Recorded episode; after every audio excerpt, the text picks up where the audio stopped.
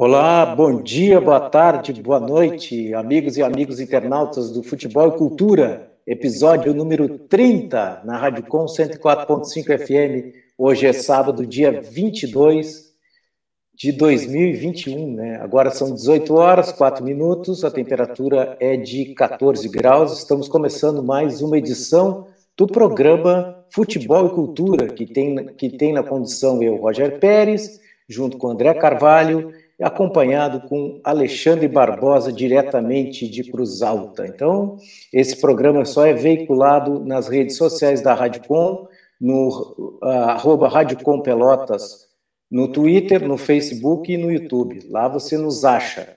Então, é, então vou, já vou direto aqui para os patrocinadores, né, que nos ajudam a construir esse projeto. É Dirt Shirt, serigrafia, você pode pedir a sua camiseta, sua estampa, conversar com a, com a menina lá que ela desenrola. Como diz o nosso amigo Boina, que está de folga, né? Fábio Rosário, que não está na área. Então, no 981 38 9968, você consegue falar com a Janis e desenrolar o seu adesivo, a sua camisa, o seu design de site, de tudo aí. A guria faz tudo. Esquerdo Costa Advogados Associados, é, Rua 15 de Novembro, 357, telefone é 32 22 10 22. Esquerdo e Costa Advogados Associados. Lá você também, é, se tiver alguma coisa sobre previdência, fale lá com o Ricardo, é, o Ricardo Costa, né? Ricardo Costa, que é o nosso patrocinador aqui, que nos ajuda a construir esse projeto e Bavária Parmegianas, Bavária Parmegiana, uma das melhores parmegianas aqui do sul, né? Nesse frio agora, uma parmegiana vai bem. Então,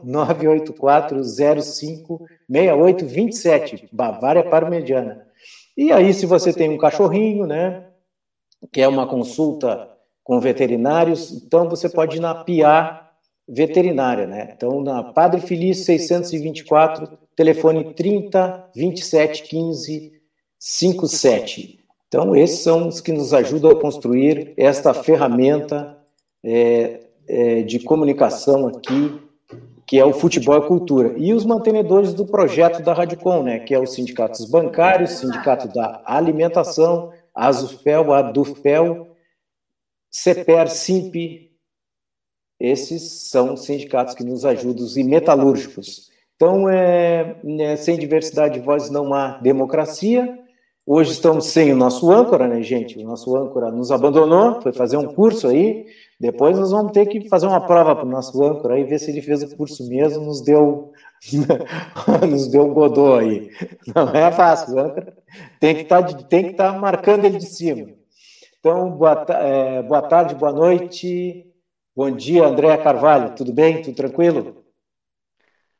Boa noite, Roger. Boa noite a todos os ouvintes da, da Rádio Com. Boa noite, Felipe, seu Vidinha, seu Alexandre também, o Telezinho lá de Cruz Alto.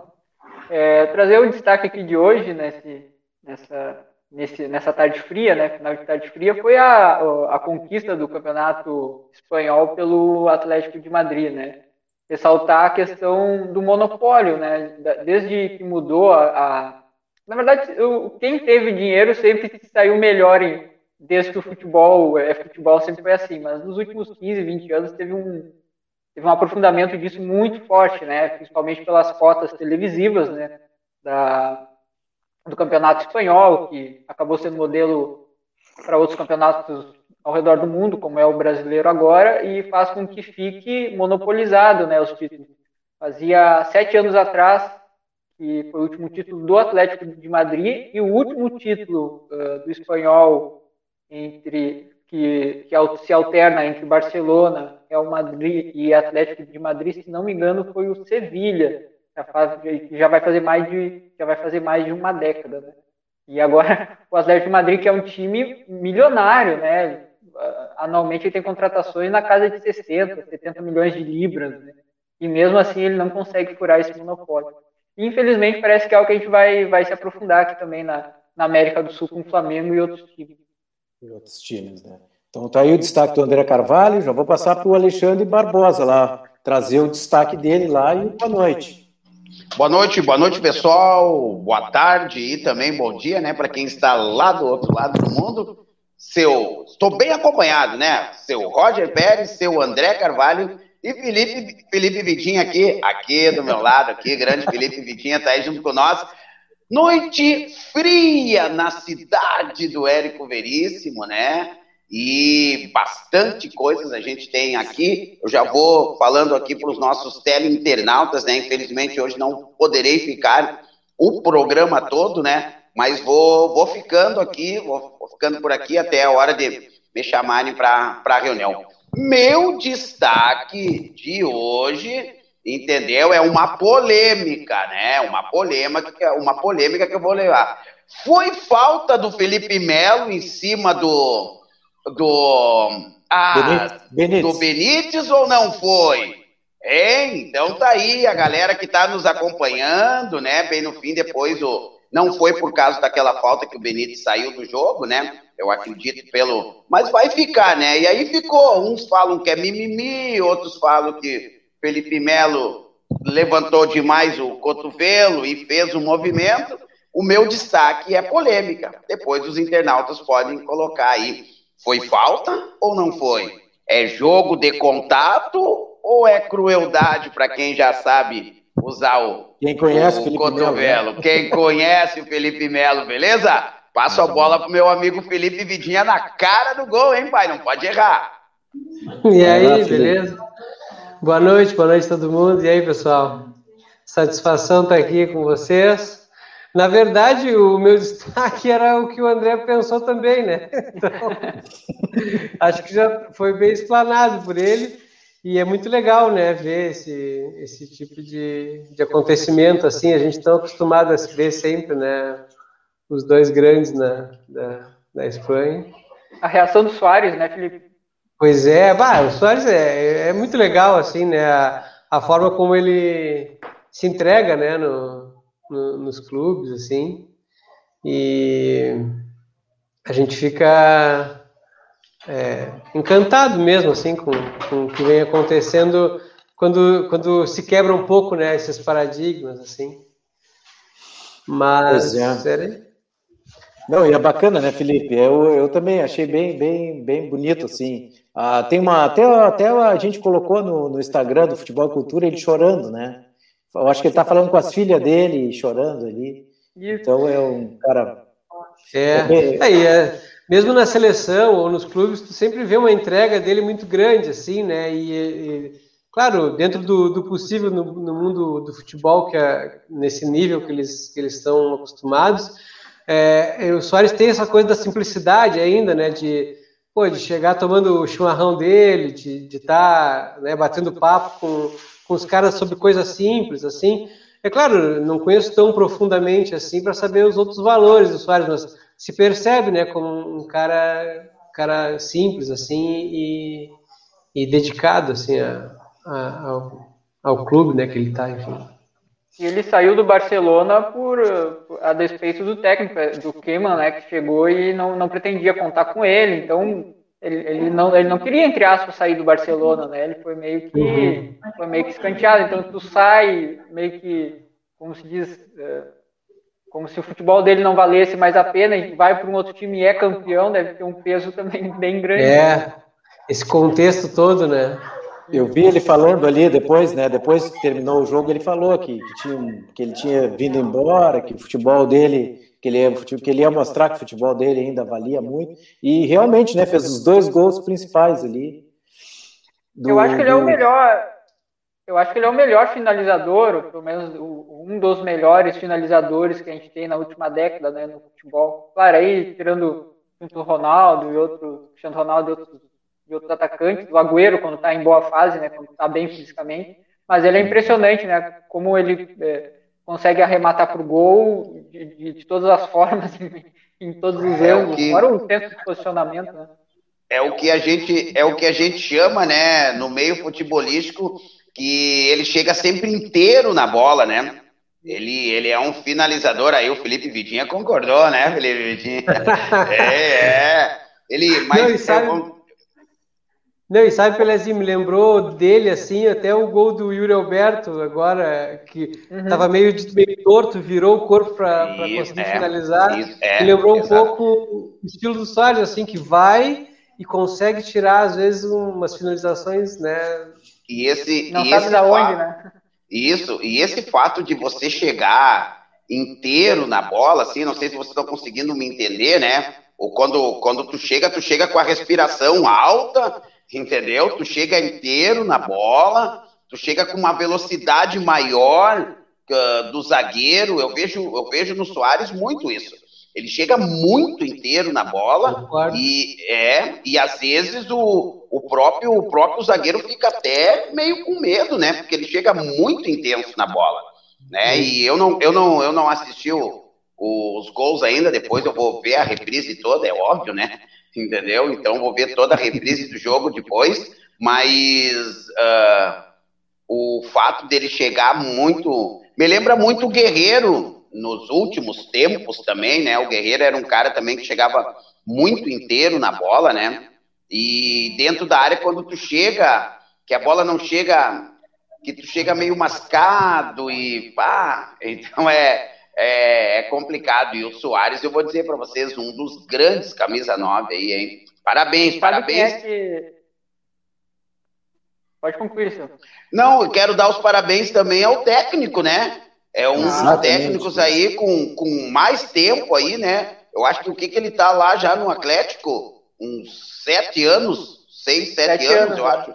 É, entendeu? Então, parabéns aí para o clube acreditar também, né?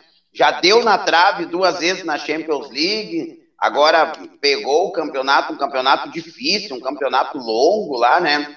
Então, parabéns aí a, a, a, a, parte, a parte argentina de técnicos está muito forte, né?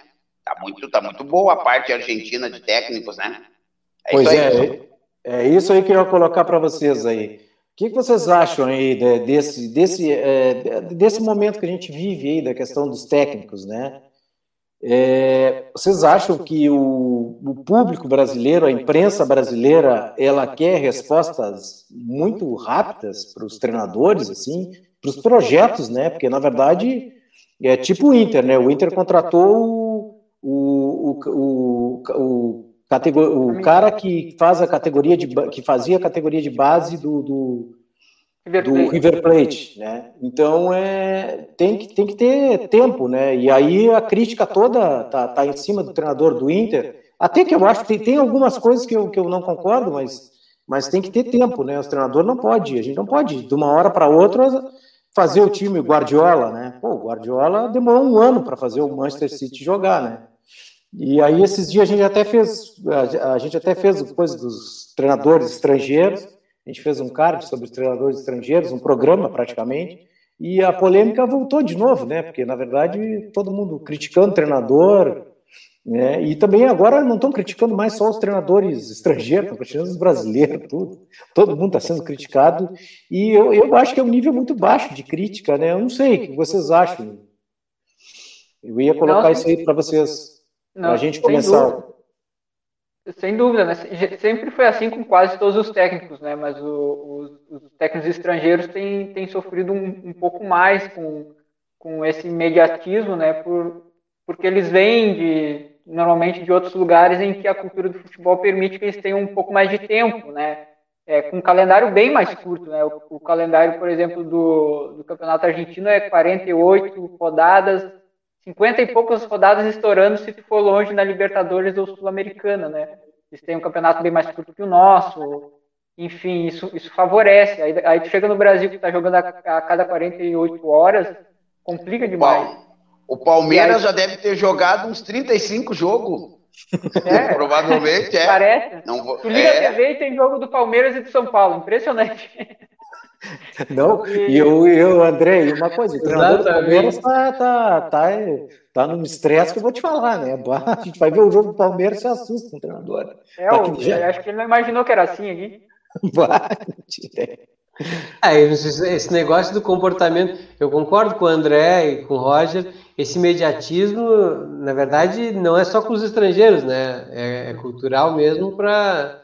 Bom, basta ver, vamos trazer para nossa realidade aqui do, do futebol do interior do Rio Grande do Sul. Um uh, o imediatismo é tanto, ou, a, ou sei lá se dá para chamar de imediatismo, mas até a torcida não aceita que o Brasil, que o Brasil toque a bola para trás, Roger. Né? É, é Deus o livre, o meio campo pegar e recuar a bola para começar de novo no zagueiro, né? É o...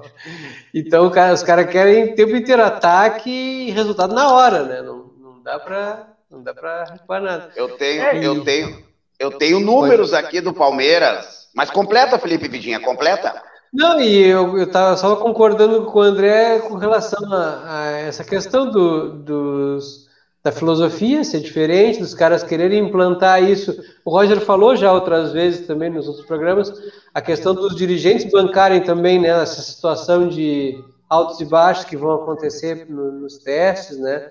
E que essa ideia não vai ser de uma hora para outra, né? A ideia de, de formatar o jogo, de fazer o, o, até o elenco, né, se adaptar ao estilo de jogo, né, que o, treinador quer impor. Não é bem assim, o cara, o cara vai chegar no clube e nem todos os jogadores que ele tem à disposição vão estar tá dentro do, né, do, do, esquema. É claro que com um patamar de grana que a gente está falando aí, Inter né, e Palmeiras, é um pouco mais fácil das coisas acontecerem, né, ah, mas ainda assim... É. é, não, e estão sofrendo, né? Porque, na verdade, claro. é, é, essa, é, o, o Flamengo, principalmente, Agora o Regis estava aqui, né? Até vou, vou, passar o pessoal que está aqui, o Douglas, Douglas Bessa tá, que está por aqui, está preparando o mate para ficar melhor acomodado para assistir o programa, porque daqui a pouco a gente vai entrevistar o rapaz lá do Chile, o Rodrigo Rojas, vamos conversar sobre a Universidade do Chile lá, e daqui a pouco ele vai entrar aqui e a gente vai bater um papo com ele. O Douglas já está preparado aqui. O Geraldo Pérez também mandou uma boa noite, o Geraldo Moraes também, e o Regis aqui, o Regis falando, né, que o Brasil precisaria de 30 mil sócios, né, nessa altura da competição, que nessa altura de, de do, dos campeonatos que ele está, né? Será que a torcida Chavante está à altura desse desafio? É, eu, eu, eu não sei, né, gente? É uma é, um, é, um, é, é, é muito dinheiro. A nossa, eu não sei, eu vejo muito a realidade daqui, né? A gente não está numa realidade boa, né? Financeira, né? Econômica. 30 mil sócios só se fossem planos muito populares, né? O plano mais é. popular do Brasil é 25 reais. É, 25, né? E não está funcionando agora, né? Eles lançaram o plano. É, verdade. Lançaram o plano e, e tem plano de 2.500, né? Não, 2.200 é, pag aí, pagamento antecipado. Aí pagamento antecipado, até, até depois, eu acho, eu acho que, que na, na outra semana a gente vai trazer o Newton Pinheiro, que é o presidente do Brasil, a gente vai conversar com ele sobre os planos. Eu acho que era interessante a gente saber aqui, né? Para a gente conversar sobre a Série B, as perspectivas do Brasil. Mas é, mas é isso aí, Essa, gente. Não é, não é, não é fácil. em meio à pandemia já não era fácil antes, né? Imagina agora. Não, tu, tu, imagina agora, hoje, no campo do Brasil, é claro, né? Hoje, hoje a realidade do Brasil não é, não é fácil, né, cara? Não é 30 mil e a, e a quanto, né? A quanto? quanto a, sei lá, a 70 é, pila? É, é. é caro, o Newton, quando veio aqui, na, na, logo que assumiu, uh, falou, né, que eles estavam fazendo o máximo possível, né, para tentar incluir, né, resgatar parte da torcida que não consegue, em função do, da questão econômica, acompanhar. É, não sei, de repente hoje já tem alguma, alguma coisa mais adiantada, mais bem elaborado com relação a isso, mas é, é um desafio cada vez mais difícil, né? Porque isso a gente conversou com ele já com a pandemia rolando, mas com, sei lá, eu acho que ainda que a gente soubesse o quanto a pandemia ia impactar a, tudo, tudo, tudo que diz respeito à nossa vida, né, e também a parte econômica, eu acho que essa, essa perspectiva de durar mais tempo a pandemia, a gente está falando agora em uma terceira onda né, de, de, de casos, de aumento de casos, isso uh, faz com que dure mais tempo a, a questão econômica restrita, né? E nem sei se havia planejamento para tanto tempo assim, né, de, de restrição, de, acho que um pouco havia, né? A gente sabe o que, que quanta omissão tem, tem acontecido, né, da, por parte do governo. Então, é mais um empecilho aí pro Pois nem sei, Felipe, se é omissão é mesmo, é proposital isso aí. É, pois eu, é. Achando mais, mais proposital do que omissão, né? Porque, pô, não, não pode. Não dá para dizer que não, né? 400, quase 450 mil pessoas morreram aí, os caras continuam brincando aí, é tudo uma, parece uma brincadeira que a gente está vivendo. Mas eu, eu não canso de me de dizer aqui, né? que a questão mesmo das plataformas que tinham aqui em Rio Grande, isso aí ia fomentar muito, gente, aqui o futebol. São Paulo de Rio Grande, o melhor, o trio lá de Rio Grande, né? O trio daqui de Pelotas, iam ajudar bastante, cara. Olha, digo assim. Teve uma quantidade, uma quantidade considerável de empresas que fecharam na cidade, né? Claro, bárbaro. Frigoríficos do Capão do Leão, teve algumas arrozeiras também que encerraram atividades, enfim. É, ou que, que, diminuíram também o, o quadro de funcionários, teve muito disso também na cidade, que a gente não não, não se deu conta. Isso afeta violentamente né, a questão financeira, econômica da cidade, que obviamente reflete na quantidade de, jogadores, de torcedores que vai, quantidade de torcedores que pode se associar, que pode comprar material do clube, né, principalmente também, camiseta. Eu lembro vai... do quantidade de torcedores, eu lembro do São Paulo de Rio Grande, lembro lotado o estádio. Lotava, tava... lotava, né? As plataformas funcionando. O... Já foi o Rio Grande, Paulo... Já, já. Já foi. O São, o São Paulo de Rio Grande ali é o do lado, o São Paulo é do lado do cemitério, né? É. E o é e o outro é quem vai para a praia daí lá pro cassino, né? É isso aí, né? É, eu fui, já fui é. nesses dois Rolava estádios já, é. Os, os, clássicos entre, entre São Paulo e, e Chavante eram meio complicados lá, né? Ah, o bicho pegava era lá. Eu... É, era meio pegado o jogo. Eu tô com os números aqui, pessoal. Os números são alarmantes.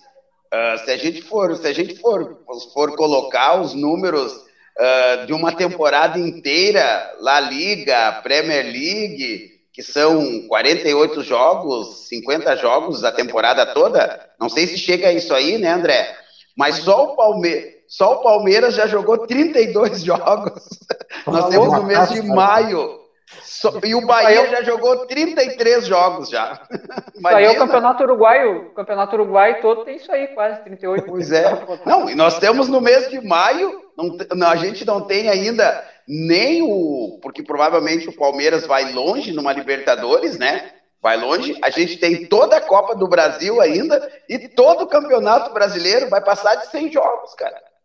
Né? Vai, é. vai chegar a 60 né? jogos. É um absurdo, 60, 70 jogos. Imagina? Eu, eu, ele, já tem, eu, ele já tem jogo para um, uma liga espanhola já praticamente. Duas ligas, joga duas. duas joga ligas, duas ligas, cara. É. Que loucura, né? É. CBF, planejamento não. Tá fechado, André, aí. Fechado. aí e aí a, a, qualidade do jogo que tu vê, né? Esse jogo último do São Paulo e do Palmeiras foi bem aquém, né? É. Os dois times, que eram os dois times que estavam jogando bem. O Palmeiras não tanto, mas o São Paulo realmente estava jogando muito bem, muita intensidade. Foi um jogo picotado, um jogo que os dois times depois cansaram também na, na segunda etapa, né? Aí tu tem, tu tem muitos jogos, o torcedor que gosta de, de ver na, na, televisão, ok, é bom, mas o que tu acaba vendo não é um, é um jogo de qualidade, né? Era melhor ter qualidade, um... né, André? Na verdade, com, com, com cansaço, com tudo, né? Tu começa a cair a qualidade do, do, do jogo, né? Então não é... não, não tem como aguentar, né?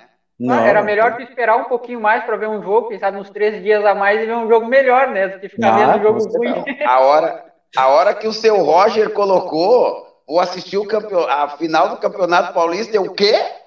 Tomei um susto, falei, não pode? É uma reprise, porque os caras jogaram esses dias.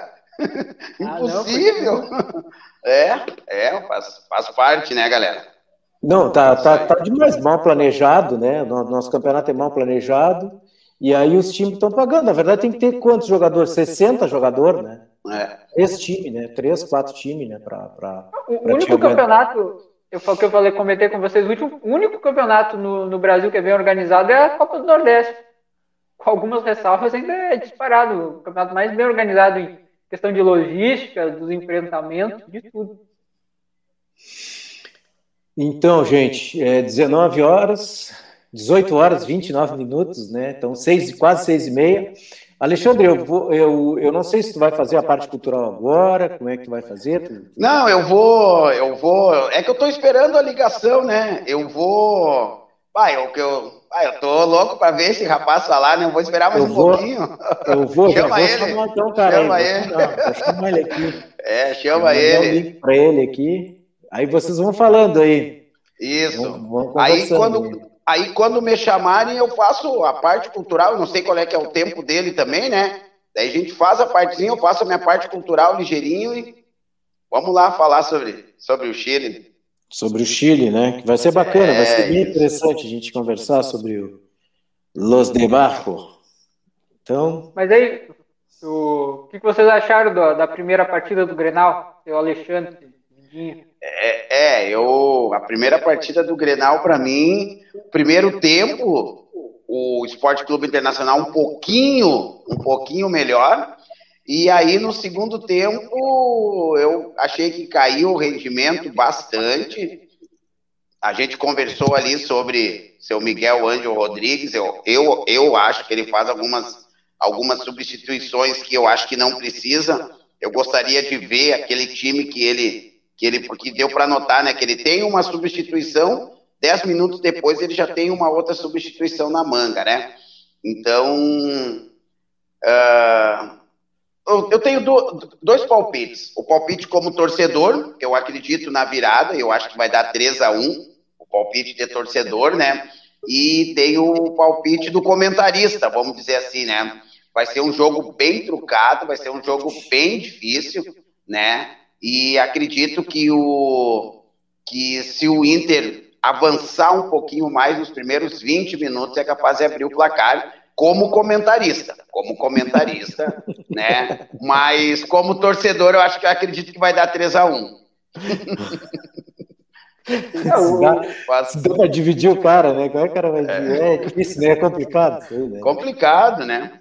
O, o jogo do, do meio da semana contra o Olímpia já deixou meio claro assim que, que infelizmente o, é, é que as, essas substituições que o, que o Pelezinho está falando do Miguel Anjo Ramírez não é bem ele que impõe, né?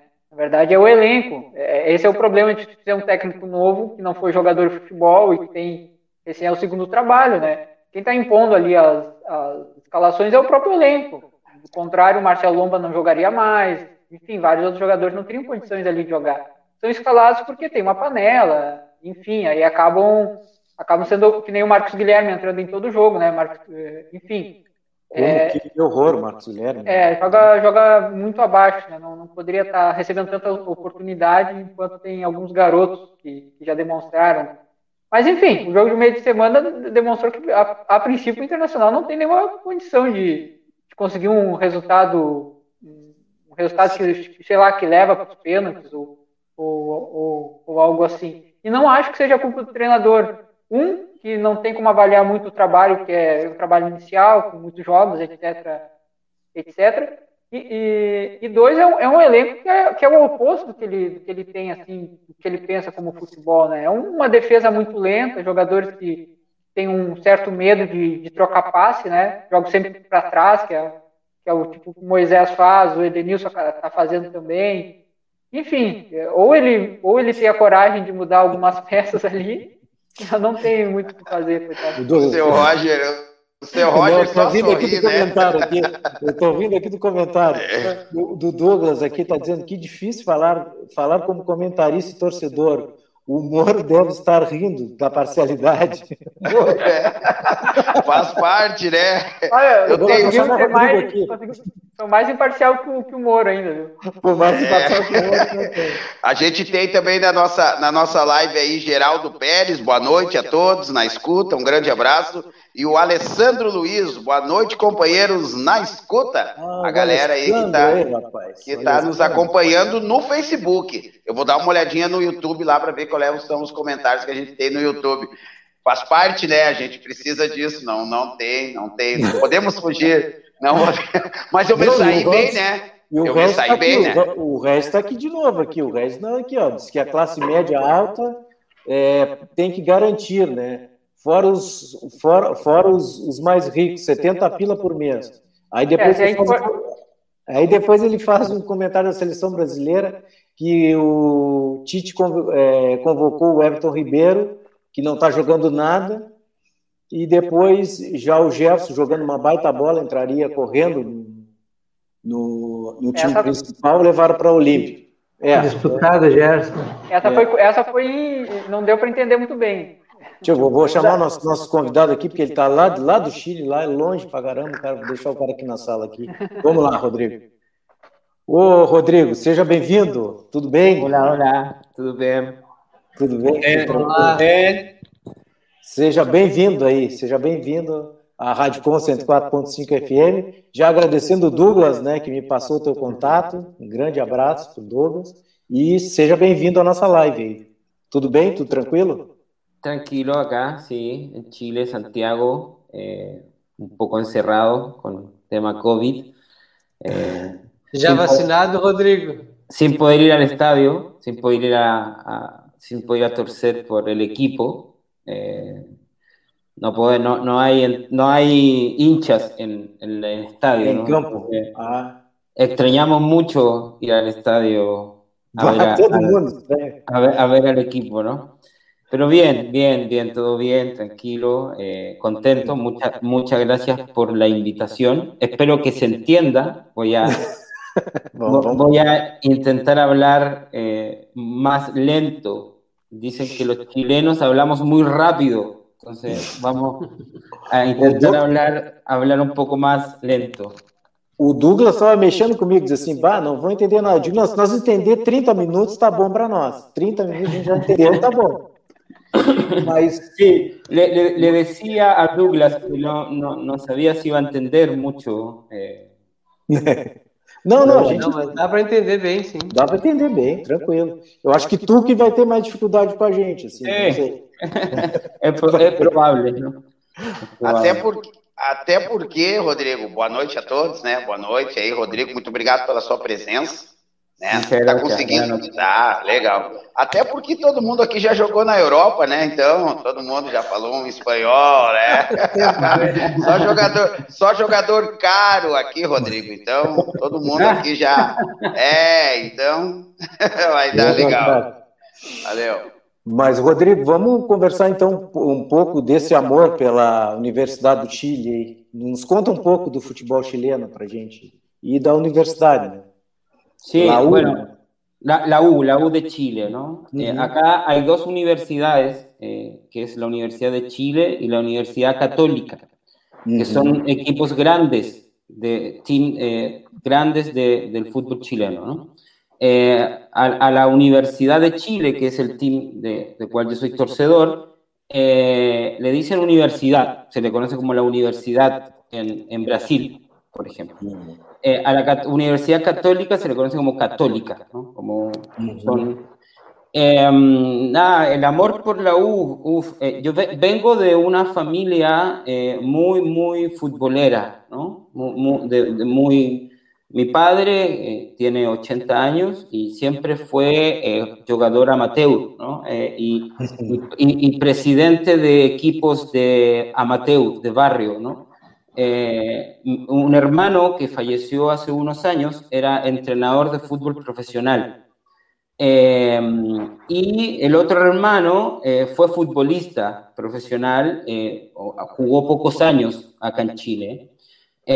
Lo, lo, divertido es que toda mi familia, o la gran parte de mi familia, es de Colo Colo, que es es como gremio, gremio inter, ¿no? Como, y, yo, y yo salí de la Universidad de Chile, ¿no? Bueno, este, de, de este team. Fue un presente. Eh, em, entonces, yo, y yo salí de la Universidad de Chile, ¿no? De estas eh, cosas raras que uno, uno, cuando le preguntan por qué eres hincha del equipo, uno como que no lo sabe explicar mucho, ¿no? Como que algo que nació, como que, como que te gustó, ¿no? Como difícil el origen. Yo creo que el origen de mi, de mi fanaticada, de, mi, de ser fanático de la Universidad de Chile, viene porque yo me crié mucho con mi hermano que era entrenador de fútbol profesional.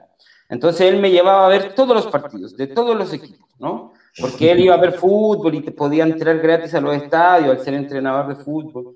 Entonces iba con él siempre, de que tenía cuatro o cinco años, me llevaba a todos a todos equipos. ¿no? A ver a todos los equipos. Claro, y cuando un día me llevó a ver a la U, la, Universidad de Chile, cuando yo tenía siete años, estaba en, segunda división. El único año que estaba en segunda división.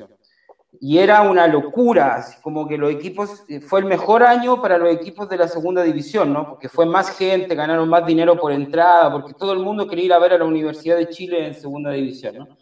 Y en uno de esos partidos, claro, a mí me, me, gustó como el ambiente que generaba, ¿no? Como que, que, la gente fuera tan fiel eh, y llenaba los estadios y, tenía como mucha hinchada, eh, muchos torcedores y, y, era como que un fenómeno porque la U no salía campeón del año 1969. Llevaba 30 años, o sea, perdón, 20 años sin ser campeón.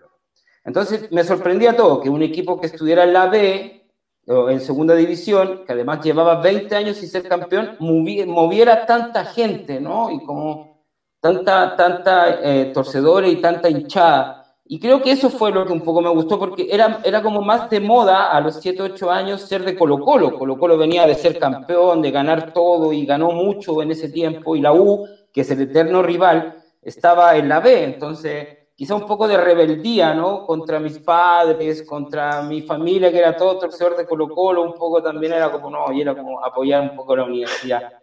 Y además se, se, juntaba con un fenómeno que estaban apareciendo las barras bravas, ¿no? Como, pero estaban más ligadas, estaban más eh, unidas como a la eh, contra dictadura. Nosotros estábamos en dictadura todavía, ¿no? El 88, en Pinochet. Entonces la barra, la barra de la Universidad de Chile siempre hacía actos contra la dictadura. Fue la primera barra que hizo actos en el estadio contra la dictadura.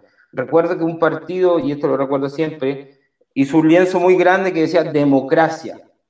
Y yo le pregunté a mi hermano, volviendo a la casa, como, ¿qué significaba democracia? Yo nunca me había, yo me había, había nacido y había mi ocho lo había vivido en dictadura. Entonces, ¿qué era la palabra democracia? ¿no?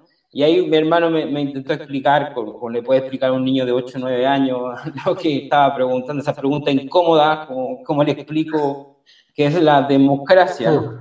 Entonces también ya después de más grande, eh, eh, seguí como creciendo el amor por la Universidad de Chile, también porque siempre tuvo una unión mucho más política, ¿no? Como había como una, una eh, como una contra, contra de lo que estaba pasando en Chile, ¿no? Como que las otras barras, las otras barras Protestas, sí. Y las otras barras de los otros equipos no, no, no, no, se metían mucho en eso, ¿no? Sino que como que era la barra de la universidad. ¿Por qué? Porque la barra de la universidad, que se llamó al principio barra juvenil, eh, nació desde los estudiantes de la Universidad de Chile, ¿no?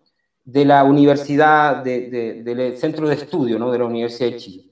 Y estos estudiantes ya tenían, fue, de hecho, dicen que la primera derrota de Pinochet fue eh, que la Universidad de Chile, los estudiantes hicieron un paro cuando él nombró, designó un rector de la universidad que era militar.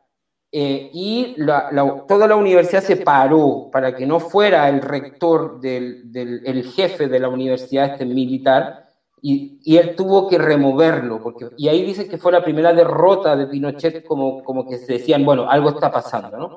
Entonces la Universidad de Chile, el club, tiene como mucho, eh, tiene como mucha eh, eh, importancia en ese proceso, ¿no? Finales de los 80, principios de los 90. Bueno, y todo eso se junta un poco como, como en mi, en mi forma de pensar después. Yo soy militante del Partido Comunista, me imagino que Douglas le dijo a, militante del Partido Comunista acá en Chile, entonces se, se, juntó también como el amor por la universidad como fútbol propiamente tal, pero también con lo que representaba o representó desde siempre, ¿no? Eh, que era el equipo como de un poco de rebelde, desde, desde la universidad, desde el pensamiento crítico, desde eh, de estar ahí presente en lo que está pasando a nivel del país. Eh, y eso para mí es mucho más importante, es como no me gusta la U solo por el fútbol, ¿no? La universidad solo por el fútbol, sino que también por lo que representa en el país, ¿no? Si bien Colo Colo, que es el equipo de la contra, es el equipo más popular, el que tiene más gente, más torcedores en Chile, eh, eh, y que quizás tiene eh, como más torcedores en los barrios más marginales, más populares, más pobres, la Universidad de Chile es un poco más transversal, ¿no? Como tiene muchos torcedores en barrios populares, pero también tiene mucho estudiante o profesional eh, universitario, ¿no? Está muy ligado a la universidad, o estaba, porque ahora ya el club pertenece a una sociedad anónima, eh, está más ligado a una, a, a, una clase más profesional. Em, y hoy día, ¿cómo estamos? Más o menos, mm, eh, futbolísticamente y también administrativamente, ¿no? A la U, la, aquí se hizo una ley de sociedad anónima, en el 2004-2005, donde todos los clubes de fútbol tienen que ser sociedades anónimas. Y por ende son empresas. O sea, Colo Colo, quien compró Colo Colo se llama Blanco y Negro, por los colores que usa Colo Colo, una sociedad de empresarios que se llama Blanco y Negro. A la Universidad de Chile la compró una sociedad que se llama Azul Azul. Eh, y los dueños son empresarios cero relación con los hinchas, con los torcedores, con los socios. Hoy día tú eres cliente del equipo, ¿no? Del, eh, y eso ha generado un poco de, ruido, ¿no? De, de, cómo las concesionarias finalmente hoy día ocupan a los utilizan a los equipos básicamente como negocio y le, le han quitado un poco eso de, de la mística, ¿no? De lo, de, como de, de la historia que traía hacia atrás cada equipo. Entonces hoy día estamos, somos gobernados por una sociedad anónima que se llama Azul Azul. Eh, y, en el, y en cuanto al fútbol, estuvimos a punto de descender de nuevo el 2019. Y el año pasado también, si bien llegamos, salimos terceros, pero hubo un, había un promedio porque el campeonato del año 2019 no terminó a raíz del estallido social que hubo en Chile eh, y se hizo como un promedio para el descenso. Entonces, si bien estábamos tercero, estábamos a punto de descender también por los promedios que se hacían. ¿no? Entonces, han sido años de sufrimiento, eh, además de sufrimiento encerrado, no pudiendo ir al, al estadio. Em, pero nada, ahora este año estamos un poco mejor. Lo dirige un técnico que no nos gusta mucho, que también dirigió en Brasil, eh, Dudamel, Rafael Dudamel. Eh, dirige al equipo. Mm, no, no, la gente no lo quiere mucho, es un poco extraño. No, no, y el equipo no juega bien, no, no juega, es resultadista. ¿no? Dice que juega como equipo chico, siendo que la U es un equipo grande. Entonces, fue un poco la crítica que le hace como que gana 1-0 jugando mal, pero para él está bien y todo bien y feliz. La gente de, Chile, de la Universidad de Chile se acostumbró, por ejemplo, a San Paoli, que lo dirigió eh, en el mejor época de la Universidad de Chile, que fue el 2011, que la Universidad de Chile salió tricampeón 2011-2012, y además ganó la Copa Sudamericana, el único título internacional que tiene el equipo. Eh, y, claro, la gente como que se quedó con el gusto del equipo que jugaba San Paulo, que era un equipo como Bielsa, de mucha presión hacia adelante, no importa si nos meten tres, pero hacemos cuatro y vamos todos para arriba y, pum, pum, pum. Y ahora, ahora en cambio, después de San Pablo ha costado encontrar otro técnico de esas características, porque estamos hablando de un técnico de nivel mundial, ¿no? San Paolo, Bielsa, San Paolo, son, son entrenadores que están en otro nivel. Entonces cuesta encontrarlo pero claro, cuando Dudamel está ahí es que es un poco defensivo, es bien pragmático. Si gana 1-0 está todo bien, si va de visita y empata a 0 también está bien, mientras no se pierda. Entonces como que hay un poco de disgusto de, de, jugar como equipo chico, ¿no? Como team, eh, casi como que tenemos que salvarnos en vez de pelear arriba, que es lo que debería estar la universidad. Eh, y nada, fútbol chileno está difícil porque eh, o sea, eh, hay mucha diferencia con, a nivel sudamericano. O sea, creemos que fútbol brasilero, fútbol argentino están muchos peldaños sobre el resto. Luego viene colombiano, que también tiene buen nivel, eh, Uruguay, que siempre agarra, o, aunque no tengan tanto dinero, siempre están ahí. Gran, Paraguay, que han dado muy bien a nivel de copas. Y Chile hace muchos años que ha sido muy malo internacionalmente como equipo, ¿no? No como la selección, sino como el equipo, los equipos no logran pasar las primeras fases de las Copas Sudamericanas, Libertadores, hay, pierden muchos partidos, ¿no? ¿no? a nivel internacional está muy, muy, muy bajo el nivel de, de, de los equipos chilenos. Y creemos que es básicamente porque las sociedades anónimas no invierten, no quieren endeudarse, prefieren tener utilidades y, y no invierten, eh, eh, le, les, les, queda como feliz de si pelean o no pelean el título nacional, no, no importa el, el, el, campeonato internacional, porque saben que para poder pelear el campeonato internacional tendrían que invertir mucho dinero en algunas contrataciones de otro nivel, ¿no? Y el ejemplo de Católica, de la otra universidad, que el otro clásico con la universidad, Católica ha salido campeón tres años seguidos, 2018, 2019, 2020, y en ninguno de esos años logró pasar la primera ronda de la Copa Libertadores. Aquí en Chile gana casi mirando para atrás, o sea, tiene muy buen equipo, pero como llegan hasta ahí porque no invierten más, se quedan ahí y, y a nivel internacional estamos como el, los equipos chilenos casi como en algún momento fueron los equipos bolivianos, excepto que juegan en la altura, o los equipos venezolanos cuando no eran tan competitivos, como que casi que el equipo chileno es como el equipo fácil del grupo, ¿no? Como el que me toca que voy a ganar los puntos.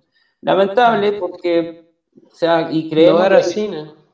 Não, não era, não. não era. Os times sempre foram bem competiam muito o time do Chile, né? Um time competitivo, né? Sí, ter... Del año 2012 que, que, la Universidad de Chile llegó a semifinal de Copa Libertadores y perdió con Boca.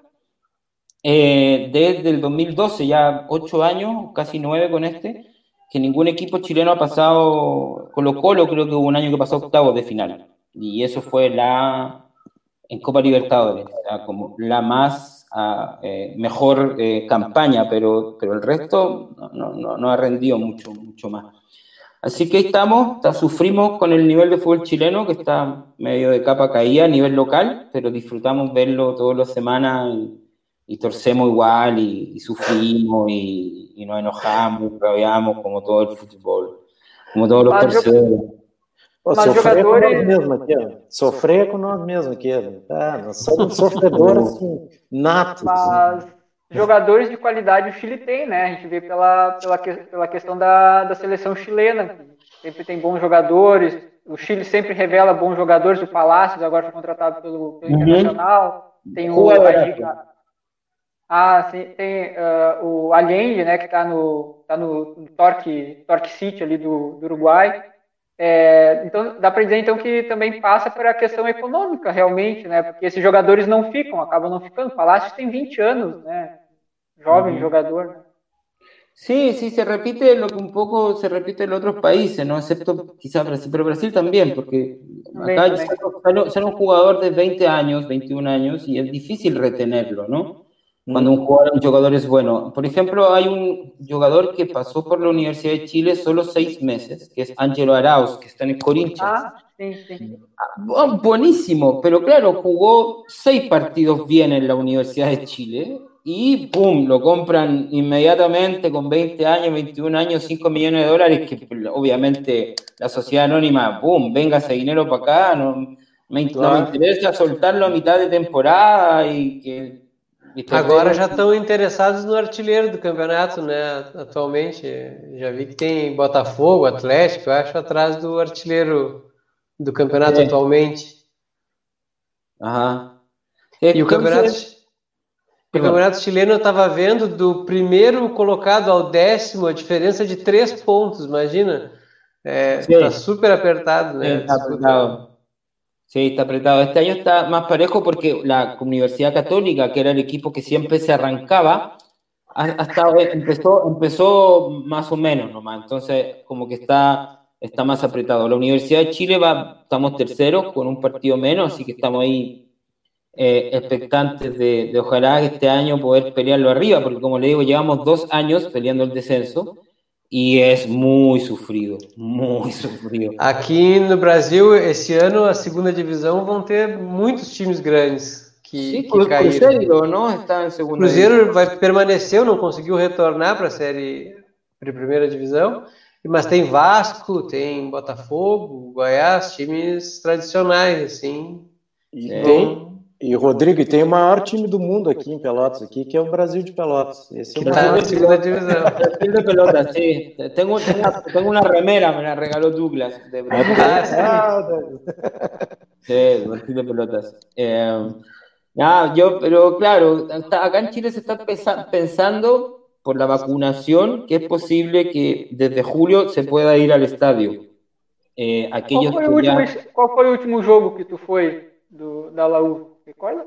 Uf, eh, el año pasado, yo creo que el 5 de marzo, tiene que haber sido 5 o 7 de marzo, que fue como la semana antes de, de que empezara como a, se declarara pandemia y, y cerrara, debe haber sido el, el último, sí. ¿Tú ya tomaste vacina, ¿Están todos vacinados? Sí, sí, sí. Acá, por ejemplo, yo tengo las dos dosis de, de la, de la eh, Sinovac Mucha gente está vacunada acá. El, con una dosis alrededor del 80%. Eh, y con, y con dos dosis, y con dos dosis como el 50%. Sí, mucho. lo bueno que ha hecho este mal gobierno de Piñera es el, es el, la, política de vacunación, ¿no? Que compró, como buen empresario y especulador, compró muchas vacunas antes, ¿no? Antes de que, de que pum, no, vamos a vacunar, vamos a vacunar. Bueno, sirvió. Ojalá que sirva, porque igual seguimos con, estamos como en un pic eh, todavía, eh, un segundo pic que partió como, como en marzo, porque abrieron los colegios, eh, los malls, entonces se abrieron... Elecciones también. Se abrieron como algunas cosas y, volvió a subir, eh, pero están apostando a la vacunación, ¿no? Que la vacunación sea la que empiece a, bajar. Eh, porque no, no, van a volver a cerrar, o va a ser muy difícil que vuelvan a cerrar con una cuarentena tan, tan, tan, tan dura, extrema, ¿no? Eh, sobre todo porque, claro, este gobierno es, de empresarios, ¿no? Entonces, ya como no les conviene o no quieren y no, no, no difícil que cierren o que vuelvan todos a encerrarse, ¿no? Además que mucha gente vive eh, del trabajo informal, ¿no? Acá en Chile también. Eh, y por ende, aunque haya cuarentena, tiene que seguir saliendo día a día para poder llevar el dinero a su casa, ¿no? Entonces, la última cuarentena muy, muy full que hubo fue ahora en marzo, pararon como tres semanas, pero la movilidad se redujo solo un tercio.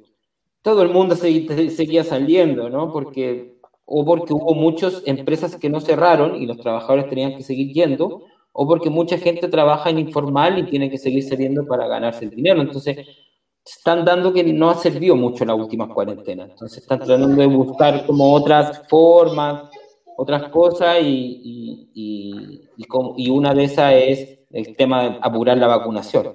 Por suerte, como le digo, tienen muchas compradas, están acá, acá están con la Sinovac, que es la mayoritaria, la que le han puesto yo creo al 80% de la población, Pfizer, que igual se le han puesto como a, ciertos grupos de profesores, em, médicos o doctores o enfermeros que trabajan en los hospitales, y ahora llegó la AstraZeneca, pero la AstraZeneca se la ponen solo a cierto, por el tema de los coágulos, esto que se habla que genera coágulos, se lo están poniendo a ciertas personas nomás, como muy, muy limitadas.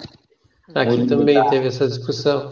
Y ahora, ahora se está conversando, discutiendo acá, porque es probable que la Copa América pueda que la trasladen a Chile, ¿no? Como, como Colombia ya no va, eh, es probable que pueda eh, pasarse lo que era Colombia a Chile eh, a raíz de esto mismo de la vacunación, ¿no? Como el presidente del fútbol chileno como que mandó, habló con el presidente de la Conmebol que están entre hacerla toda en Argentina o eh, que Colombia se pase a Chile y, claro, incluso el presidente de la, del fútbol chileno se arrancó un poco con los tarros, como diciendo que incluso iba a poder asegurar que fuera 25% de personas al estadio. Y desde el Ministerio de Salud dijeron, eh, tranquilo, tranquilo, no, todavía no, no podemos asegurar eso. Podemos asegurar hacerla, sí, no habría problema en hacerla la copa, pero no, no, no prometa que va a haber público porque eso es algo que no depende de usted, depende del Ministerio de Salud, del Ministerio de Deporte, del gobierno. Así que tranquilo con, con, con la promesa Pero assim no que... futebol nacional não tem, não tá, tendo público, né? Não tem, não, não, não. não tem muita lógica liberar para uma outra competição, né? Sí, sí, sí.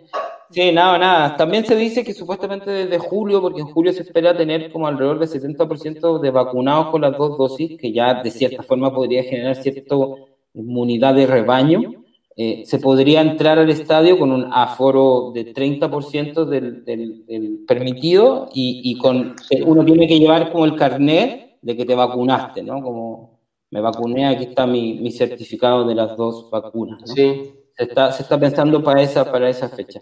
Pero hoy día igual el ministro de Salud hoy día hizo una conferencia que también dijo que eh, estaban disponibles a que se hiciera por lo menos la Copa América en Chile, que no había problema de salud, de, como de sanidad, no había problema de que se hiciera. Lo del público tenía que ir viéndose cómo, qué pasaba de acá, falta un mes o tres semanas, entonces, qué pasa de acá a, a tres semanas.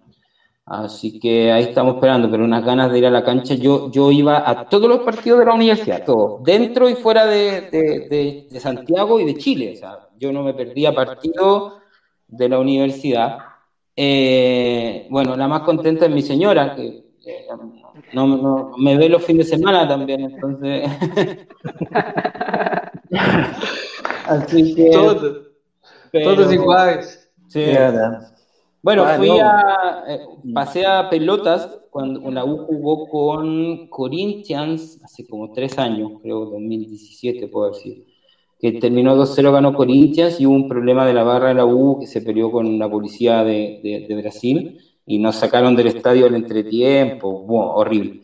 Eh, y ahí después fui a pelotas a ver a Douglas, aproveché de Sao Paulo, volé a, a, a Puerto Alegre y de ahí bus a pelotas y estuvimos ah, fue, cuando fue el cumpleaños de, de, Douglas, 39, así que me imagino que ya fue hace un par de años, porque tiene más de 40 Douglas.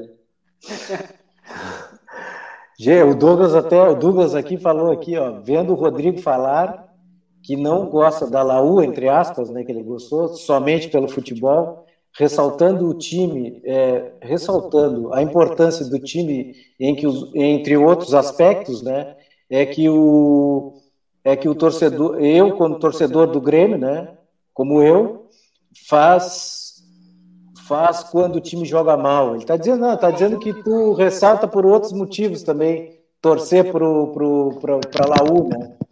Torcer para Laú, é, não só por, por, por, pelo futebol, mas por outros aspectos, né? Sim, sim, sim, sim. política.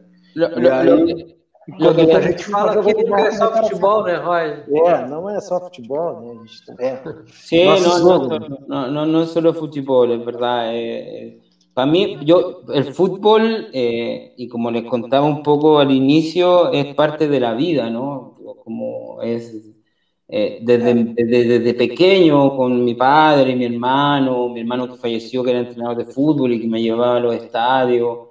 Entonces, para mí el fútbol tiene una importancia en mi vida, eh, o sea, principal. Yo creo que está mis papás, mi hija y el fútbol, eh, por un tema de, de, de vida, ¿no? Eh, aparte que el fútbol eh, suplió muchas carencias que teníamos cuando éramos chicos, ¿no? nosotros veníamos de una familia muy pobre, muy pobre, como de favela, muy pobre. Eh, y claro, el fútbol era la alegría de la semana, ¿no? Era como donde te sentías muy libre y se olvidaban las carencias, ¿no? Se olvidaba como la pobreza y, y dentro de la cancha éramos todos iguales, como corriendo detrás de una pelota. Entonces, claro, para mí, para mí el fútbol tiene una importancia más allá del, del, del, resultado, que es importante, siempre nos gusta ver ganar a nuestro equipo y nos pone muy contentos, y nos podemos tomar una cerveza y, y vamos a estar alegres, ¿no?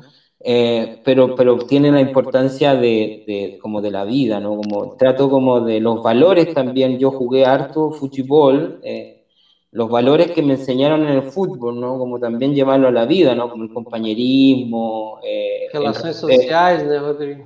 El respeto también, ¿no? Como, y, y el, el, trabajar como en equipo por un, por un eh, eh, no sé, por éxito o por lo, un campeonato, por divertirse a lo mismo, pero trabajar como con otra gente, es entender que somos un equipo, como lo colectivo, que es lo importante, que ojalá que tuviera al lado un Messi, pero lo importante es el colectivo, y, es más importante y creo que se nota en Messi que puede, o, o en, o en Neymar, o, que Messi era mucho mejor cuando tenía a Iniesta, Xavi, a, a Ah, Busquets en un momento, a Dani Alves, era mucho mejor aún, ¿no?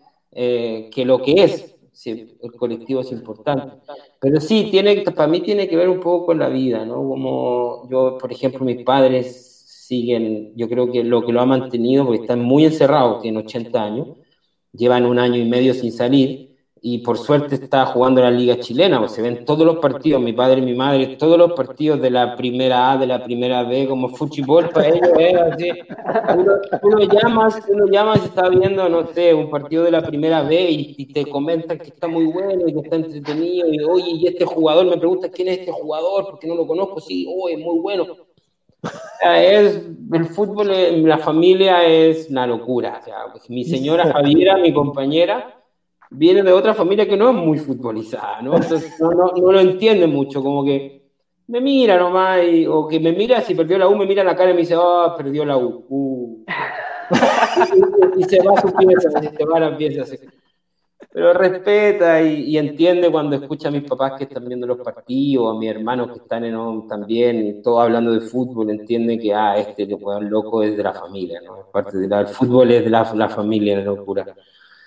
Quais equipes o teu irmão treinou como Quais equipes profissionais teu irmão treinou como ¿Yo? treinador? No, teu irmão. Ah, mi, hermano, mi hermano, mi hermano, era, mi hermano era entrenador de fútbol profesional, partió dirigiendo equipos de tercera división. Eh, luego se dedicó como a la formación, como entrenando a, a juveniles, infantiles de Cobresal, Cobreloa É... Cobreloa foi famoso nos anos 90, né? Sí, muy famoso, muy famoso.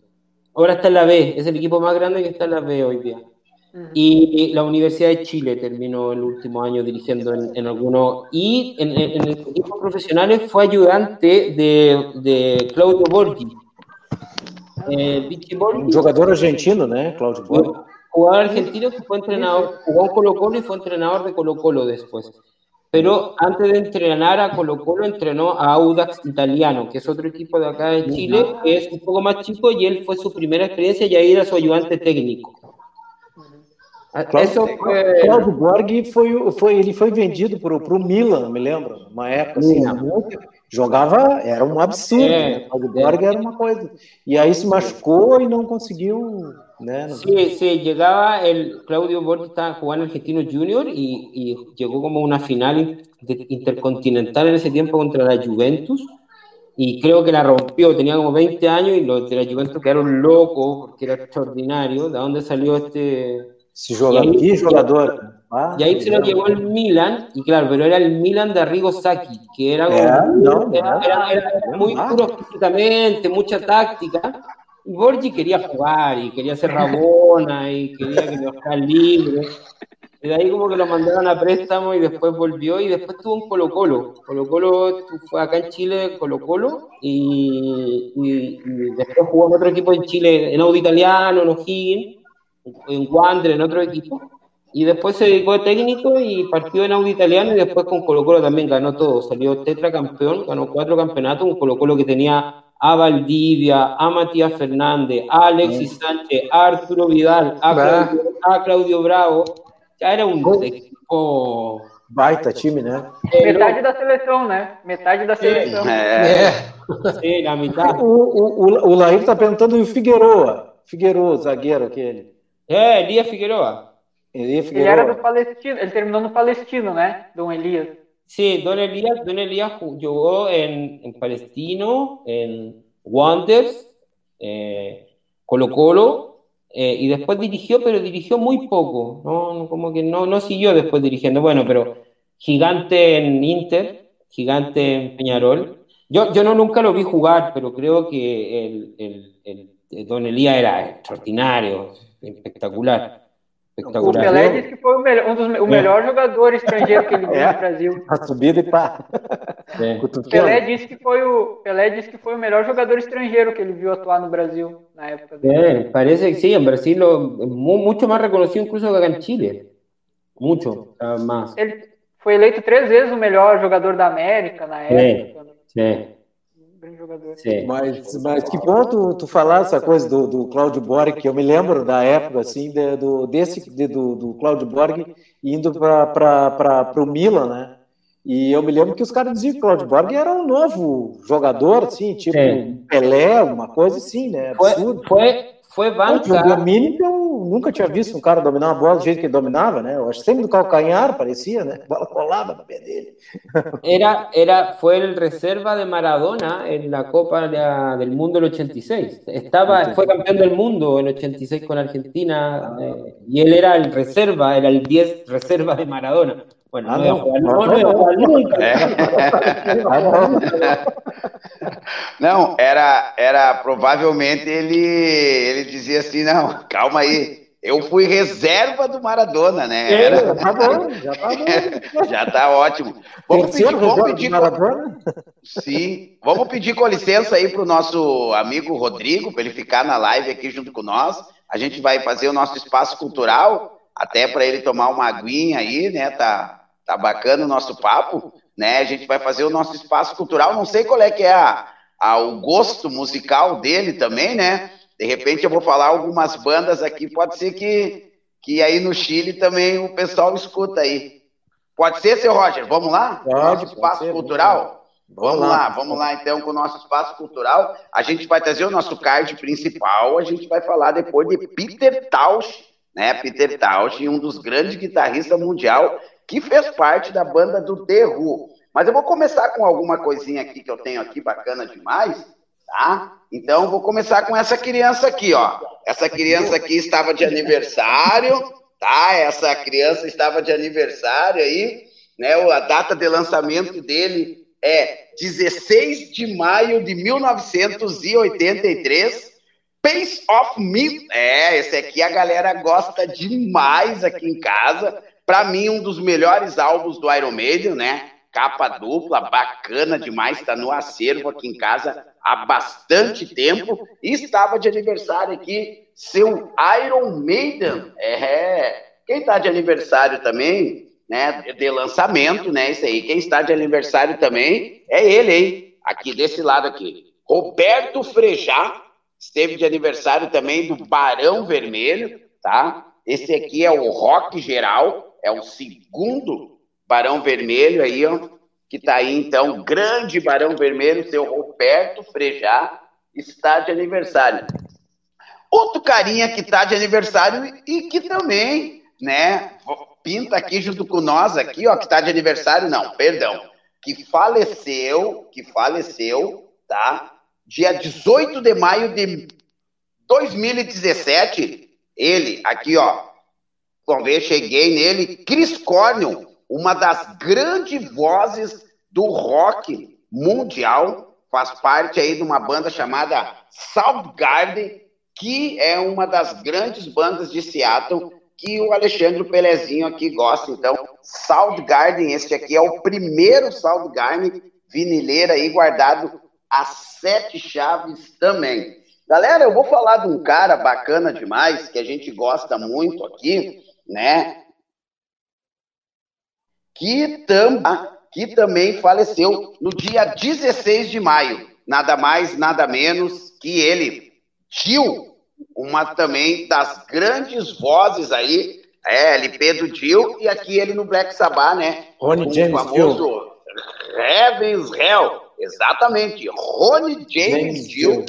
É, faleceu aí no dia 16 de maio, e a gente está prestando aí a homenagem a ele. Aqui a gente tem uma camisetinha aqui também, essa camiseta é da produção, né? A produção aí gosta bastante de Ronnie James Dio. Vamos lá então, galera. Só mais uma passadinha aqui. Uma das grandes bandas também, o Ia Hip. Esse aqui é o Dem Demons Wiser. É. E esse disco aqui também foi lançado. Tá? Esse disco aqui foi lançado no dia 18, 19 de maio de 1972 esse aqui tá, esse aqui tá no cofre, né? Esse aqui, esse Uyahip aqui tá no cofre. Vamos lá então, galera. Vamos falar dele. Tá aí, ó, emblemático aí, tá? Peter Tausch, é, da banda The Who, tá, galera? E também um dos grandes guitarrista aí e tá no nosso card principal. Agora eu vou mostrar uma surpresinha para vocês. Tchan, tchan, tchan, tchan. Tá aqui o ingressinho. Esse que vos fala já viu ao vivo. É, é, então tá aqui guardado, ó. As sete chaves aqui, o ingressinho. Tá? Esse ingresso nesse dia aí foi fabuloso. Vou dizer para vocês que o seguinte, né? Eu tenho que dizer para vocês que quando eles tocaram a música Love and the Forgiven, aí o pai foi às lágrimas, né? Porque esse aqui, sem dúvida nenhuma, é um dos discos mais famosos do The Who e graças a Deus eu tive a oportunidade aqui atrás aqui, camisetinha do show, né? Camisetinha do show aí, então, 2017, aí The Who, e essa é a nossa parte cultural de hoje. Rodrigo, essas bandas tocam aí no Chile? Sí, tocan, eh, vienen alto. Eh, Ah, bueno, de las bandas que hay, Chris Cornell y Soundgarden es la banda que me, me gusta mucho.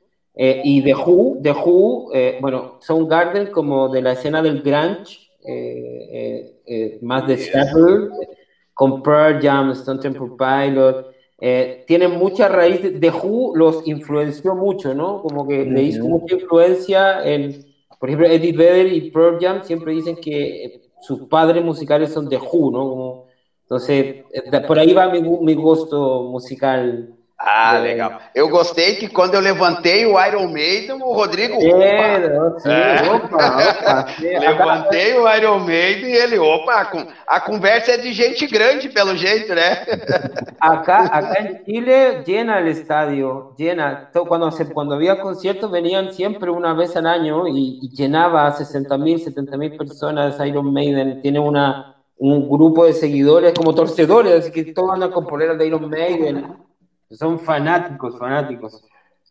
Pessoal, eu vou pedir com licença para vocês. Muito obrigado pela sua presença. Eu tenho um compromisso agora. André Carvalho, Felipe Vidinha, seu Roger, muito obrigado pela presença. Rodrigo, show de bola. Um grande abraço aí para você aí. Brigadão. Eu vou ficando, eu vou ficando por aqui. Valeu, galera.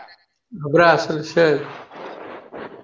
Valeu, então, Alexandre, pela parte cultural. Hoje, Rodrigo, a gente só deu uma trocada, porque, na verdade, o, a gente tem uma parte cultural no final, né? Mas como é, o, é. Tu, é, tu é uma atração internacional, a gente fez um. Mas então, então, Rodrigo, então é, então a, a, a questão do eu vou, te perguntar uma coisa rapidinha. Como é que está essa questão da constituinte aí? Bem rápido, assim. Eu sei que, é, que, que não, não, não dá para ser rápido, né? Mas mais ou menos assim, para a gente ficar mais ou menos. De, perdão?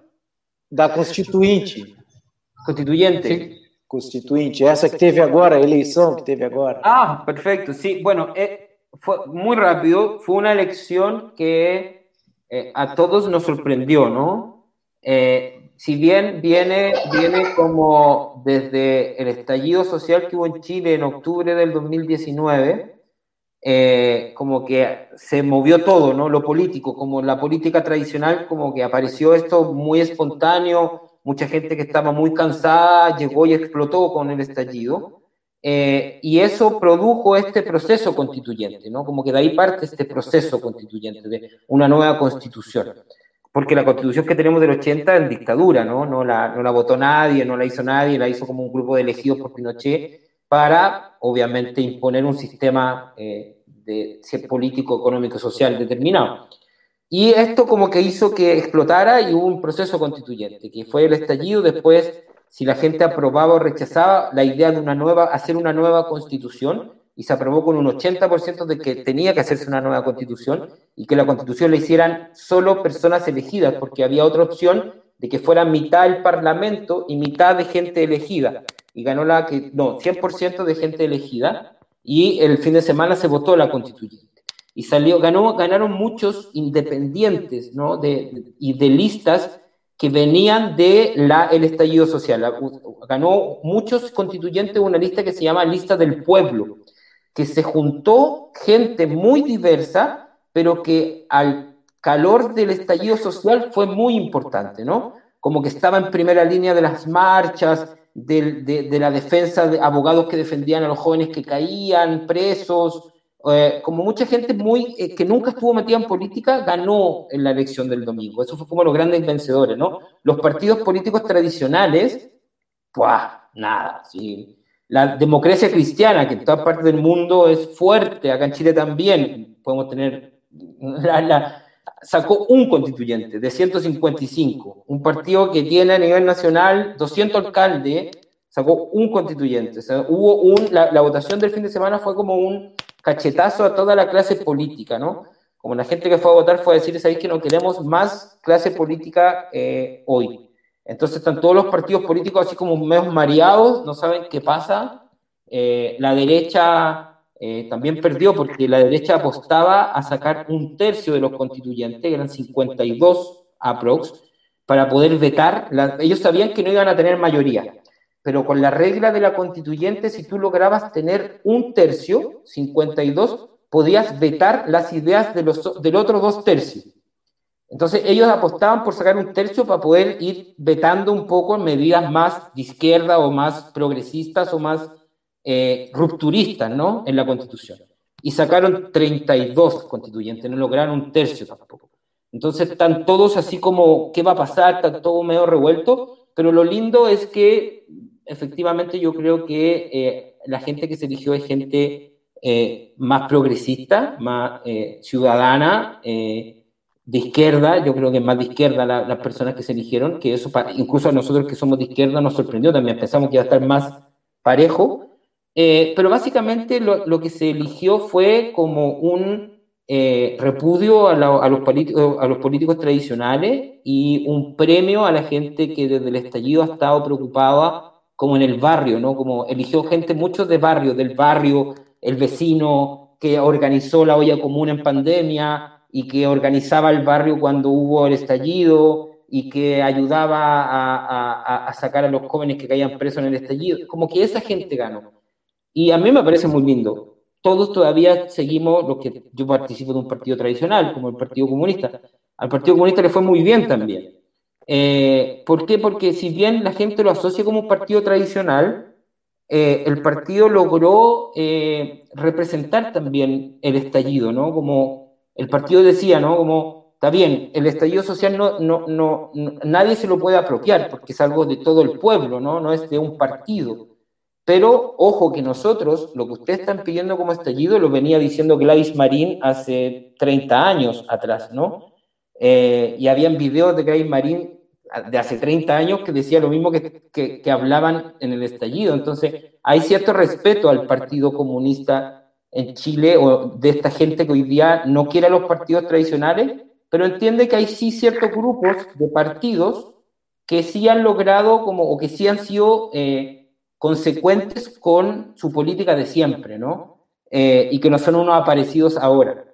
Pero, insisto, está todo muy revuelto, eh, la clase política está muy asustada, muy asustada, y este año viene en campaña presidencial, entonces está todo ahí, están todos muy...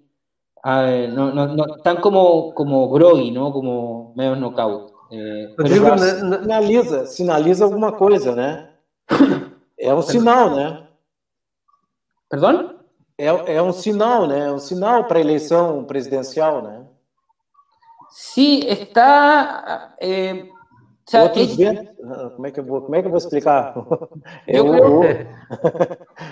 Não, já, já cria uma expectativa, é, essa relação da Constituinte com a eleição presidencial, né? uma certa influência. Sim, el, sí, yo, yo creo que la derecha no va a volver a salir. tendría que suceder que la izquierda, que pasa, que pasa normalmente en todas partes del mundo, pero que la izquierda eh, vaya muy dividida eh, para que pueda tener alguna opción la derecha. Em, pero, pero insisto, yo creo que con lo que pasó el fin de semana nadie puede sacar tampoco cuentas muy alegres, ¿no? Eh, no sabemos si esta lista del pueblo, que a nivel de constituyente ganó o tuvo muy buena votación, no sabemos si ellos se van a transformar en una plataforma y llevar un candidato presidencial, por ejemplo. No, no, no se sabe todavía. No, no, no, ellos no han dicho nada, no, no, han, tomado definiciones post eh, o lo que viene, ¿no? Como con la, con la, con la presidencial en noviembre. Eh, son la, hoy día la vedette de la fiesta, todos quieren ir y, conversar con ellos y, que se sumen a que se sumen o hacer un, un, conglomerado. Eh, pero yo creo que es una buena proyección de entender que hoy día em, la gente tiene muchas más ganas de participar en general. En Chile era bien como era muy individualista eh, la gente, ¿no? Como que no, no, no, iba a votar mucho, voto voluntario, no se interesaba mucho. Y ahora sí tiene muchas ganas de participar, hay mucha más organización que se está dando. Eh, primero con el estallido y luego con la pandemia. la pandemia que el gobierno, aparte de la vacuna, tiene abandonada a la gente. Así como, hagan, vean ustedes cómo se salvan, ¿no? Como, eh, entonces, claro, hay mucha organización que está como bajo los cimientos de la estructura, así como la política de la estructura, y bajo está ahí como moviéndose mucho. Em, hay, un, hay un candidato con, que el candidato con mayor perspectiva hoy día es del Partido Comunista, aunque nadie lo cree tampoco, eh, que sea, sea un, comunista que esté liderando la encuesta. Eh, que salió también fortalecido post, luego de la, de la elección de la semana del, del domingo, porque también apoyó mucho a estos independientes, eh, eh, lo respeta mucho también en, en, en, lo popular, porque es un tipo que es alcalde de partida de, de una comuna y además siempre está como, como, como, no es un político tan tradicional, ¿no? Si viene del Partido Comunista, es alcalde hace ocho años, volvió a salir electo alcalde el, el domingo, eh, pero, pero es muy reconocido a nivel nacional por eso, porque siempre ha estado como con las demandas sociales.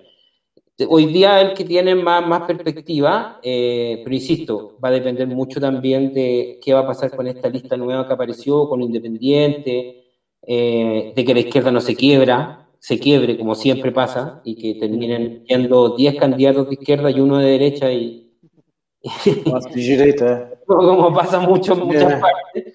Así que, pero está, está interesante, sí, es una buena predicción. Yo creo que están todos con mucho susto, los políticos como los partidos más tradicionales, como, como casi que va a empezar la campaña del terror, porque Chile se va a ir al, al suelo, de que esta gente no piensa y no sé qué. Rodrigo, pode, pode falar, Felipe. Não, pode falar. Eu, eu queria perguntar, na, no segundo turno para governador, tem uma candidata da Frente Ampla, né, que é a Karina Oliva. Karina Oliva, não sei, sim. Não sei se ela é, tu, tu, é, é onde tu votas, é essa, essa parte do governo. Ela é íntia da Laú também, ela? Não, não é íntia de católica. É muito ah, ah, de católica? eu, eu la conozco, la conozco hace como 10 ah, anos. Ah, eu ia te perguntar o que te parece ela. Se... La, la conozco, la conozco hace como 10 años. Ella siempre ha estado metida en política, pero siempre eh, como en segunda línea, ¿no? Como formando estructuras, organizaciones que no son muy tradicionales o famosas, ¿no? Em, y, claro, fue, es una muy buena candidata. Eh, acá en Chile está muy fuerte todo el tema del feminismo. Eh, está muy, muy fuerte, muy, muy, muy fuerte. es feminista, futbolera, pielcista, Solo el problema que es de católica, ¿no? Pero, pero... Tirou uma foto com a camisa do Sócrates, né? Com... ah, isso mesmo, eu vi, eu vi, isso. Sí, no, y, y, fue una buena candidata porque fue apoyada, si bien iba por el Frente Amplio, eh, fue apoyada por el Partido Comunista y por otro, por la lista del pueblo también la apoyó a ella, era como la candidata como de, en contra del, del resto, que era una de derecha, que no pasó a segunda vuelta, un demócrata cristiano que pasó a segunda vuelta, pero ese demócrata cristiano creía que iba a arrasar y casi empató en primera vuelta con Karina Oliva. Fue muy buen, una muy buena votación de ella. Eh, es una muy buena candidata, es joven, tiene 36 años, 35, 36 años. Eh, bueno, mujer feminista de, de, joven, que acá en Chile está como bien, de moda pareciera que fuera malo, pero está bien eh, como muy reconocida la mujer joven, ¿no? Eh, por ejemplo, salió alcalde de Santiago, de Santiago, de Santiago Centro, que es la comuna como reina en Chile, como es como ser alcalde, me imagino, Sao Paulo, por ejemplo. Mm. Eh, salió una, una, una joven de 30 años comunista, Partido Comunista, eh, que fue así el triunfo, yo creo que es el triunfo más importante en la historia del Partido Comunista a nivel de alcaldía. Eh, y sobre todo con una mujer joven, también feminista, 30 años, como que es como raro porque se provocó el fenómeno de que se peleó para que la constituyente fuera paritaria, es decir, que eh, se fueran la misma cantidad de hombres y mujeres y para intentar favorecer al voto a la mujer, ¿no? Porque se entendía que iban a votar por más hombres, como en la historia. Y se votaron, de hecho, hubo 12 mujeres que tuvieron que quedar afuera por la paridad. Si no, hubiese, si no hubiese existido la paridad, las mujeres hubiesen sido 70 contra 60, 50, 60 hombres, ponte, ejemplo. Y tuvieron que, para poder hacer la paridad, bajar 10 mujeres y subir 10 hombres, 10 mujeres que habían ganado. O sea, en Chile el voto está muy feminista, está mucho a mujeres, sobre todo jóvenes, eh, de movimientos. Es histórico, ¿no? Sí, sí. sí. No, Karina, Oliva es una muy buena candidata, muy buena compañera también, eh, muy capaz. Eh, muy, y está apoyada, por, tiene buen, buen, buen apoyo en general. Tiene, o esperemos que, que, bueno, la segunda vuelta ahora por la DC va a votar la derecha seguro. Eh, esperemos que podamos competir. O sea, creo que ella la va a pelear, la va a pelear, es muy buena candidata. 13 de junio en la segunda vuelta. Segunda vuelta. Rodrigo, Gente, eu te perguntar. Posso fazer a última pergunta, Roger? Pode, a última mesmo. O, as Barras Bravas, elas tiveram tiveram é, representaram né, nas primeiras, nos primeiros protestos que tiveram ano passado. Eles tiveram participação na Constituinte agora? A ver, las la barras la, la barra bravas tuvieron mucha participación en el estallido. En el estallido hubo mucha presencia de los equipos, de, los, de las barras de los equipos, ¿no? ahí salió como el lienzo de que decía, perdimos mucho tiempo peleando entre nosotros, ¿no? Donde salían como todas las banderas de todos los equipos. Eh, pero son muy inorgánicos, entonces era más en la protesta, no, no participaron directamente en, o como barra o como, o como organización en la constituyente. Eh, sí tuvieron una, una, participación muy importante, como nosotros le, le, decíamos la primera línea en las protestas, que eran los que peleaban como con carabineros, así como grupo de choque, que cuidaba al resto de gente que estaba eh, manifestándose, ¿no? Como que eran los que estaban en una línea que hasta ahí no va a llegar a carabineros para que el resto de las que estaban familia, mujeres, niños, los carabineros no llegaban hasta ahí, ¿no? ahí tuvieron mucha, mucha importancia en esa primera línea, ¿no? Ahí tuvieron mucha organización ahí, como de resistencia eh, contra la policía. Pero no, no llegó más allá, porque son súper inorgánicas, son las barras hoy día. Eh, no, no hay como orgánicas claras dentro de las barras. Yo me acuerdo cuando yo, cuando yo era chico y, era de la barra Los de Abajo, que es la barra brava de, o no era, pero iba a, ese lugar del estadio donde iban los de abajo y todos cantando. Em, había una estructura, ¿no? Y había una orgánica que, que, dirigía la barra, ¿no? Yo creo que eso como, creo que en esa estructura más verticalista, como más de, de, no sé si se entiende, cabrones, como de, gente que se, apoderaba un poco como de, la barra, que también ha cambiado como en todo el país, como es mucho más horizontal, ¿no? Como que ya no hay un jefe de la barra, o como que hay hartos grupos que siguen siendo de los de abajo y participan, pero, pero en general no ha sido muy político últimamente, excepto con el estallido que sí, es, que participaron, pero insisto, creo que participaron más desde la rebeldía o más desde, el, desde la marginalidad, como de la oportunidad también para demostrar nuestro descontento con el plan Estadio Seguro, con que los carabineros nos pegaban, con que nos marginaban, con que nos trataban mal, como que nos miraban como ciudadanos de segunda clase. Claro, y ahí como más de, de choque, ¿no? Más que de pensamiento político, ¿no? como más de, de, de, contra la marginalidad que hemos vivido como hinchas, pum, vamos, aprovechamos el estallido y peleamos y guerreamos y luchamos, pero cuando hay que organizarse, como que queda cada uno libre, el que quiera participar, participa, el que no, no, entonces, como te digo, tuvieron mucha importancia en el estallido en eso, como en eso más de choque, pero ya a nivel más orgánico político no, no tiene mucha relevancia, ¿no? ¿no? Ahí se, se diluye un poco el, el, el efecto de la barra brava. Uma pena, né? Se tivesse organizado, ia ser sim, interessante. Sim, né? Ia ser interessante. Sim. Gente, vamos agradecer aí o Rodrigo, né, por ter ficado com nós aí quase uma hora e meia aí com vocês sobre a Universidade do Chile, sobre o futebol do Chile, sobre política. Na verdade, a gente bem bacana mesmo. Muito obrigado, Rodrigo, pela tua participação. Obrigado para o Douglas, né? O Douglas também que fez esse contato com a gente aí, que vai, que diz que vai, vai trazer mais gente aí da América Latina aí. Vamos ver, mais torcedores aí, mais Não, muchas gracias. Muchas gracias a ustedes por la invitación eh, a hablar para mí de política y de fútbol. Un agrado siempre, sobre todo con amigos, hermanos de otros países, mejor aún. Eh, así que muchas gracias por la invitación. Cariño a Douglas, que está ahí. Tiene una polera de la Universidad de Chile que yo le regalé un día, así que. No próximo programa vamos a Chile tomar uma cerveja e falar de política. É, lembro vinho, já, já fico louco olhando vinho, vinho, vinho. Vino, pisco, bienvenido. Muchas gracias. Também. Muchas gracias. Obrigado, hein? Também. Tchau, tchau. Saludos. Tchau, tchau, Rodrigo. Obrigado, hein? Então tá aí, gente. E chegamos no final em mais, mais uma edição do, do programa aqui, o Futebol e Cultura, né? Pela, pela Rádio Com, pelas mídias digitais. Agradecendo todo mundo aí. Uma boa noite, Felipe. Uma boa noite, André. Boa noite, boa noite, André. Boa noite, Roger e é, o pessoal que acompanhou. Boa noite, boa noite. Obrigado pela, por ter permanecido conosco esse tempo do programa. Boa noite a todos.